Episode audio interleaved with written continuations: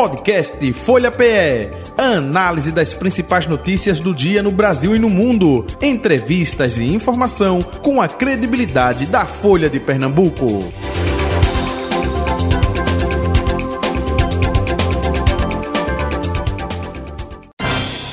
Folha Política. Nossa convidada de hoje é a deputada estadual do Partido dos Trabalhadores, Rosa Amorim, com a gente a partir de agora. Deputada, bom dia, prazer revê-la, seja bem-vinda, tudo bom? Bom dia, bom dia a todos os ouvintes da Rádio Folha, Jota, Betânia, uma alegria estar aqui. É, Betânia Santana, bom dia, Betânia, tudo Oi, bom? Oi, Jota, bom dia, tudo bom? Bom dia, deputada, muito obrigada por ter aceitado nosso convite. Né, na abertura é, da jornada antirracista, né, é, que está acontecendo lá na Alep. Semana passada, não me lembro o dia, Exaltino Nascimento, né, que ex-deputado hoje é, trabalha na Assembleia Legislativa, né, falou justamente da perspectiva que seria essa jornada. Agora, já do ponto de vista do início, enfim, como é que está sendo desenvolvido lá essa jornada para quebrar não é, ainda o forte preconceito que existe ainda no Brasil, racismo e por aí vai, não é isso, deputada? Jota, Betânia, eu posso dizer que nós estamos vivenciando um marco que para uns podem ser apenas uma semana, como outra qualquer, diante de uma temática, mas que para nós carrega uma simbologia muito importante para aquela casa.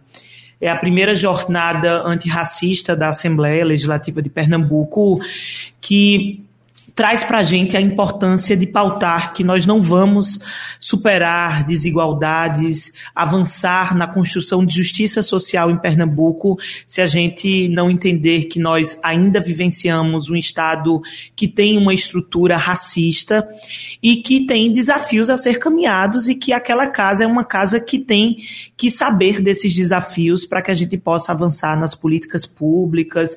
Então, é, acho que incorporou muito bem a casa. É muito bonito você caminhar pelas, pelos corredores da Assembleia e você ver rostos né, históricos de pessoas da luta é, da luta do povo negro em Pernambuco, estampado também as cores da identidade da cultura negra. Então, para nós está sendo uma semana muito simbólica. Nós estamos no mês da consciência negra. Uhum. É, dia 20 de novembro é o dia é, da consciência negra no nosso Brasil. Em alguns estados, inclusive, é feriado. inclusive, em Pernambuco tem que ter o 20 de novembro, né? Alagoas aqui do lado tem uma proximidade, uma proximidade muito grande, o Rio de Janeiro. Então, Zumbi dos Palmares, Dandara, né, carrega uma contribuição muito grande para a identidade, inclusive, do próprio estado de Pernambuco.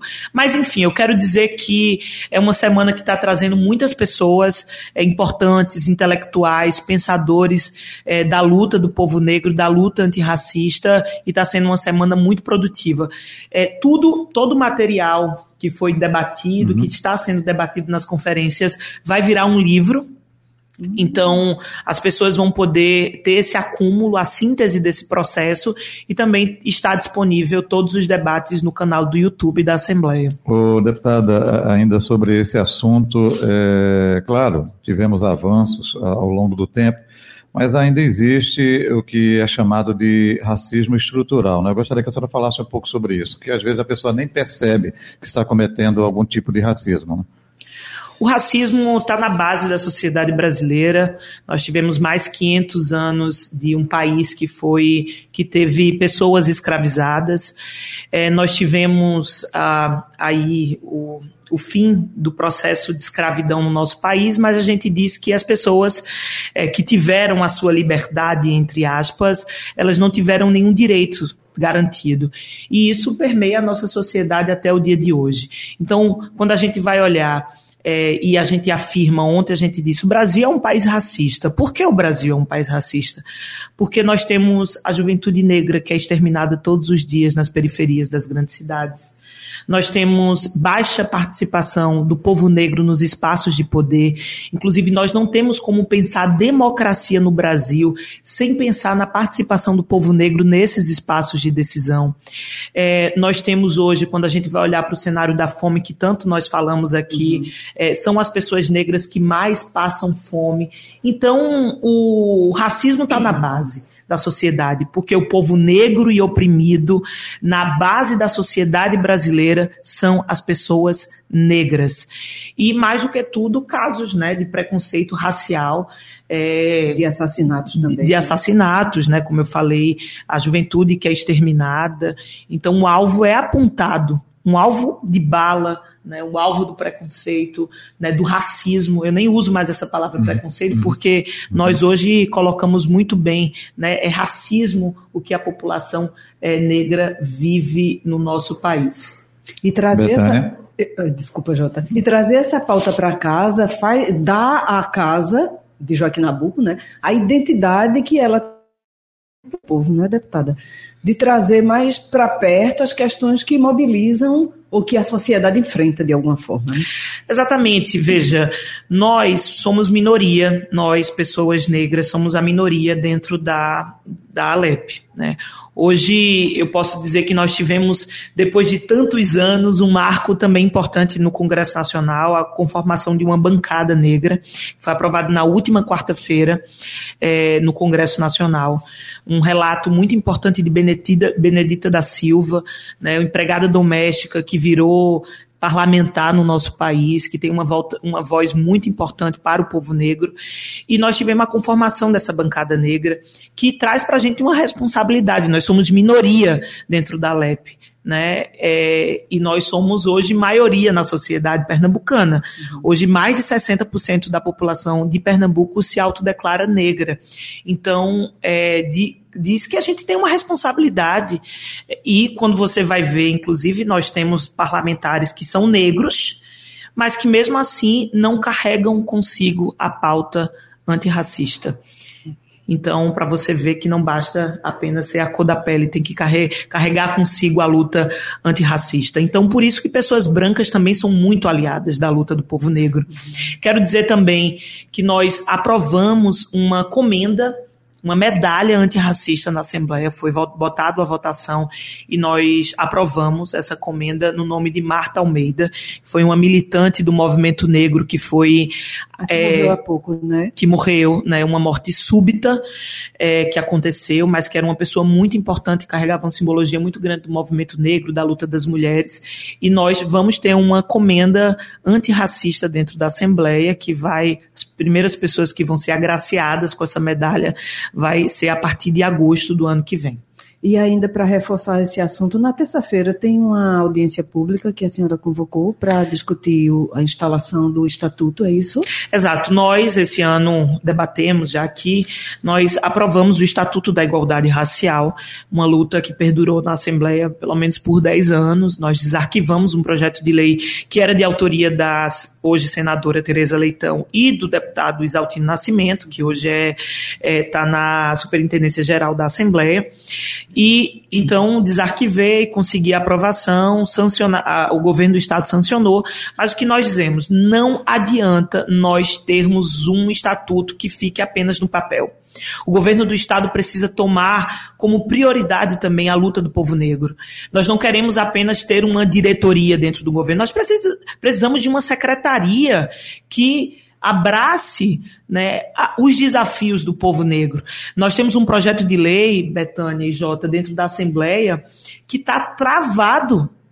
Eu acho que a gente está quase vivenciando um boicote. Nacionalmente, nós temos 20% das vagas do serviço público destinado para as pessoas negras. E no estado de Pernambuco nós não temos. Como é que a gente quer uma equidade racial em Pernambuco se nós não temos vagas destinadas para a pessoa negra no serviço público? Então é um atraso gigante que nós temos aqui no estado. Acredito também pela falta da gente ter uma política. Agora nós temos um estatuto, mas a gente quer ver esse estatuto na prática. E na prática é assegurar cotas no serviço público, é, nos editais, na, nos concursos públicos para as pessoas negras. É um projeto de coautoria junto com a deputada Dani Portela. É, então nós vamos debater não só esse projeto, mas como é que a gente consegue ver esse estatuto ganhando corpo, tendo orçamento e fazendo com que de fato a gente veja a, é, podemos dizer, né, a, a, as oportunidades sendo colocadas de forma igualitária. Por isso que é tão importante nós termos, por exemplo, as cotas dentro das universidades e por aí vai. O deputada, essa semana a, a casa também, nessa movimentação interna, antecipou a, a possibilidade de reeleger é, a mesa diretora. A senhora achou positiva essa, essa viabilidade? Fortalece o movimento? Fortalece, dá autonomia ao Poder Legislativo?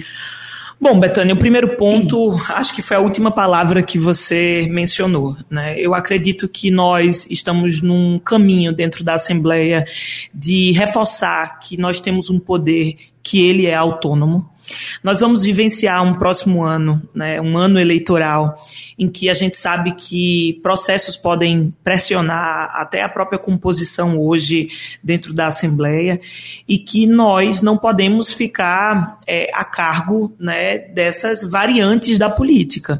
Então, eu olho de forma positiva com essa antecipação da eleição da mesa diretora.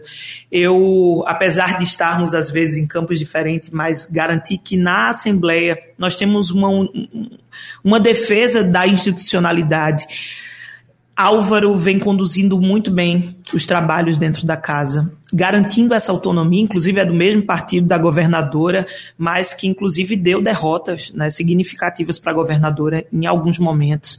Então, eu, eu acredito que houve essa antecipação, mas para reforçar a autonomia do poder. Quando a senhora citou assim que no próximo ano vai ser um ano de eleição, e, e o seu nome tem sido cogitado para ser a candidata do, do PT em Caruaru. E outro, outro dia desses, acho que um pouco mais de um mês, a senhora falou assim que em novembro, em novembro, começo de novembro, a gente uhum. bota o bloco na rua. Foi esse o termo. é isso? Esse bloco vai para a rua mesmo? Betânia, é, primeiro que nós estávamos num debate interno dentro do Partido dos Trabalhadores. É, nós temos um presidente lá, que é Léo Bulhões, é, e há pouco menos de um mês nós sentamos e o, o, o próprio presidente do, do PT também estava se colocando como um possível candidato, né, colocando seu nome para pré-candidatura, um pouco para assegurar, para dizer, ó, o PT vai ter candidatura própria no município de Caruaru. Nós, então, conversamos e nós é, entramos nesse acordo político da importância de ter uma candidatura realmente própria numa cidade que é muito importante, a cidade mais importante economicamente, culturalmente do interior do estado de Pernambuco, e, é, e nós, por uma decisão do do Diretório Municipal, nós teremos o meu nome como candidatura, como pré-candidatura é, à Prefeitura de Caruaru. E esse, esse bloco chega na rua oficialmente como pré-candidata quando? Nós vamos, é, no, no meio, né, no, no, final de novembro, nós vamos fazer um encontro né, com pessoas importantes assim que, que estão em determinadas áreas diferentes do município para a gente poder começar a desenhar o que seria esse projeto de governo.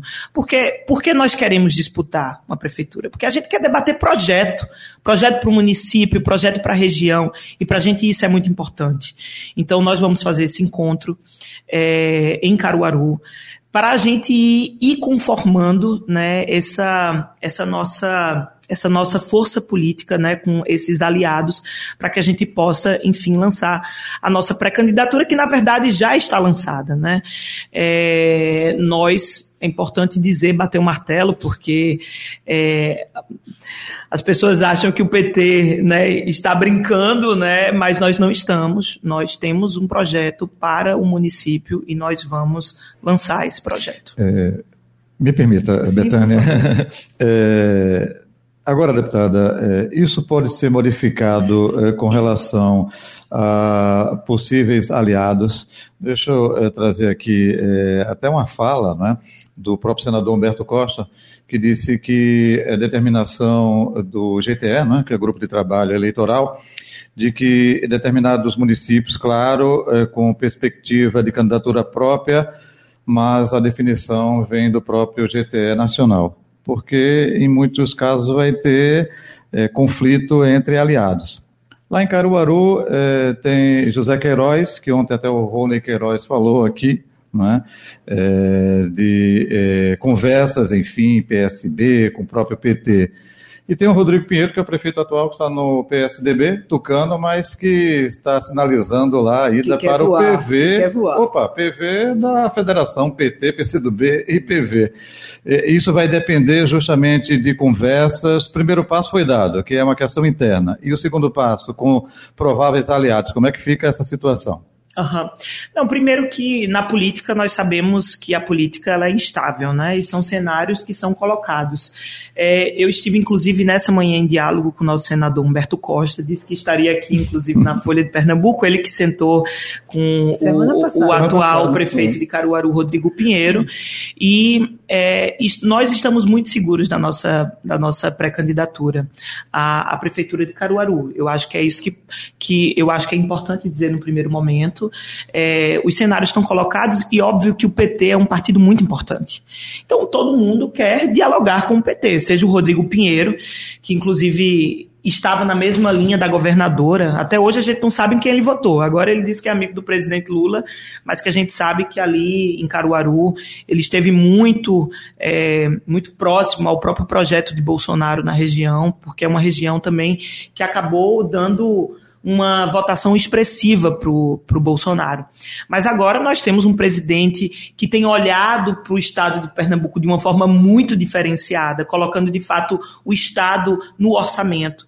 Então, é, e mais do que tudo, nós temos hoje uma expressão, né, podemos dizer, significativa do ponto de vista da política no estado de Pernambuco. Queiroz era uma, foi um aliado né, muito importante do Partido dos Trabalhadores por diversos momentos. Nós já chegamos a compor o próprio governo municipal de Zé em Caruaru, mas agora podemos dizer que nós estamos em outro momento. O PT é, está no momento que nós queremos fortalecer o nosso projeto partidário e para nós é muito importante ter candidaturas do PT em regiões importantes como Agreste, como é a cidade de Caruaru.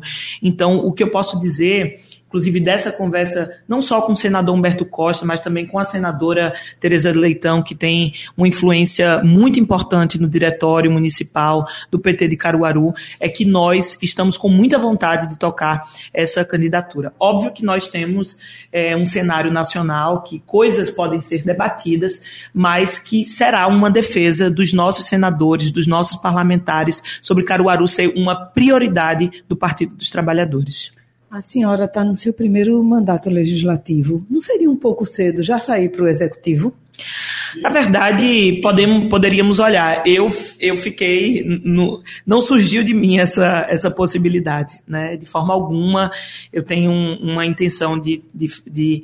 Tinha uma intenção no início do meu mandato de fazer o mandato acontecer. Mas é, Caruaru tem uma uma especificidade, uma peculiaridade interessante. Nenhum dos deputados tradicionais da política de Caruaru se elegeu esse ano. Zé uhum. Queiroz, Tony Gel, Lessa, os deputados estaduais, nenhum se reelegeu. E eu acabei sendo a única deputada de Caruaru. E isso tem um peso para a política muito grande, para a região. Né? Então, é, existe um vácuo político em Caruaru. Nós temos hoje uma dificuldade muito grande de renovação, veja, com todo respeito a Zé Queiroz. Mas ele estará pleiteando o seu quarto, quinto mandato a prefeito de Caruaru. Né? Então, é, é uma cidade que carece de renovação, que carece de um olhar, né? até mesmo para você acompanhar o que os novos tempos da política carece. Então, é, e até o que o próprio PT está aspirando. Então eu acredito que é, e eu não, não acredito que Rodrigo seja o, a, a expressão dessa renovação da política. Então a, o PT me colocou nesse desafio e eu como uma boa soldada que sou do partido é, estou né, cumprindo essa tarefa e colocando e colocando o meu nome. Vamos ver né, o que é que os ventos dirá desse processo, mas acredito que será muito produtivo né, para o PT, inclusive se nós assumirmos uma prefeitura de uma cidade tão importante, né, trazendo a renovação na política necessária para aquele município. E até no Agreste venta muito, né? Vai depender é... daqui para lá. Não inventa, olha, da, da última conversa que a gente teve para cá, já ventou demais. Demais. É, e aí, indo, indo para essa disputa municipal em Caruaru, aí é que a Assembleia vai ficar sem nenhuma representatividade caruaruense, né, deputada?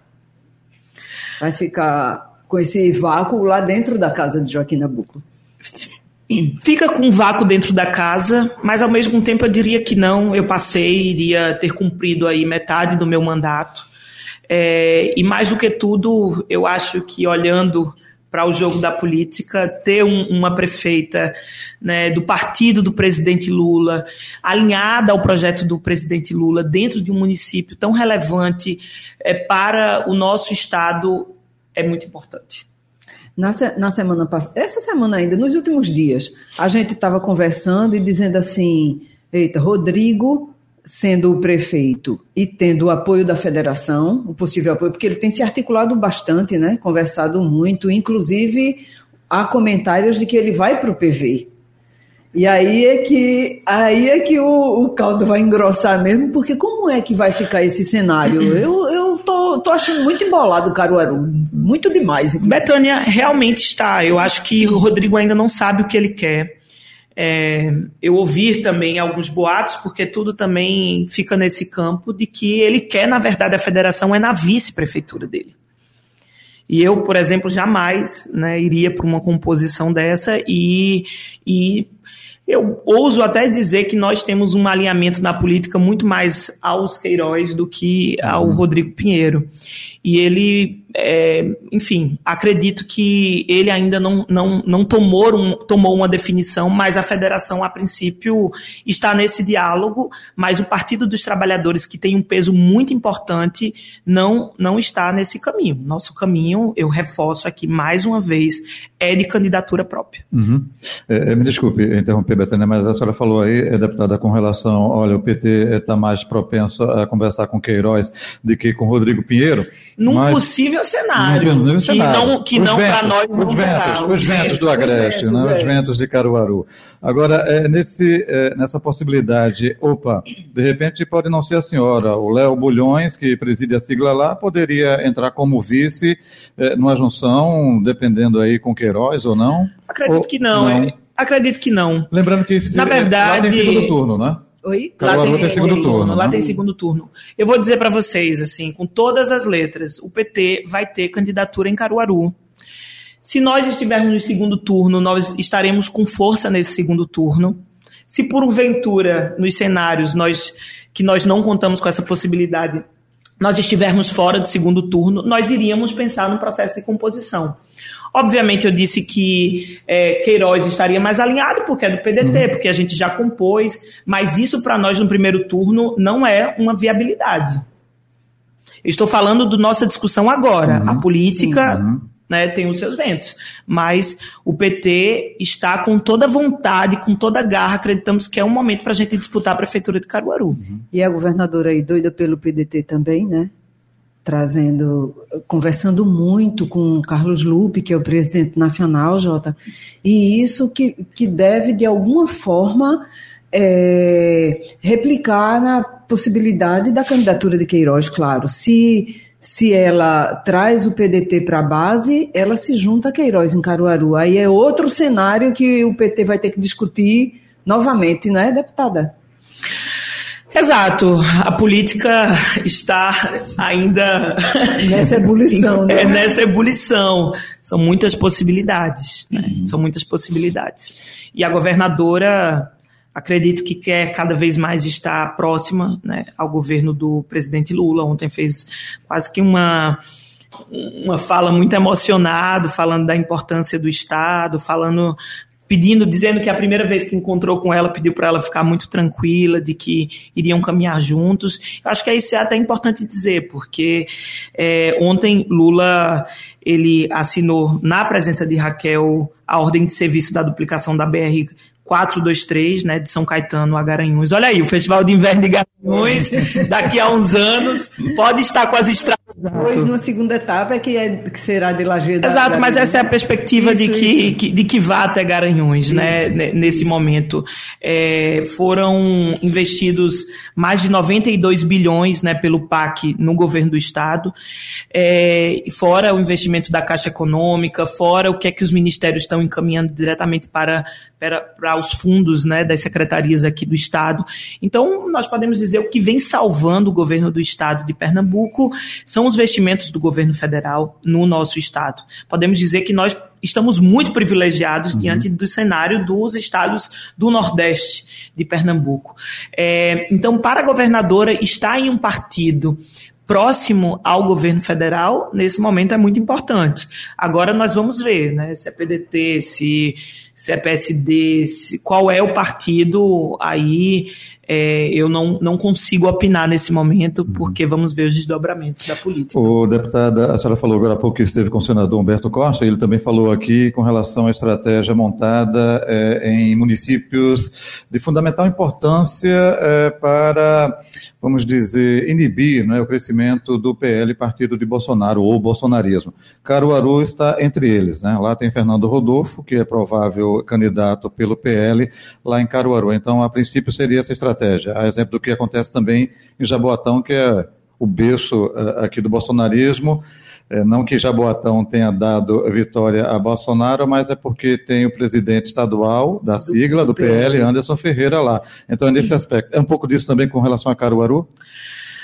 Veja, nós derrotamos o Bolsonaro, mas nós não derrotamos o bolsonarismo. Para nós também, nós não tão pouco derrotamos é, o projeto bolsonarista que está aí nas entranhas do fascismo.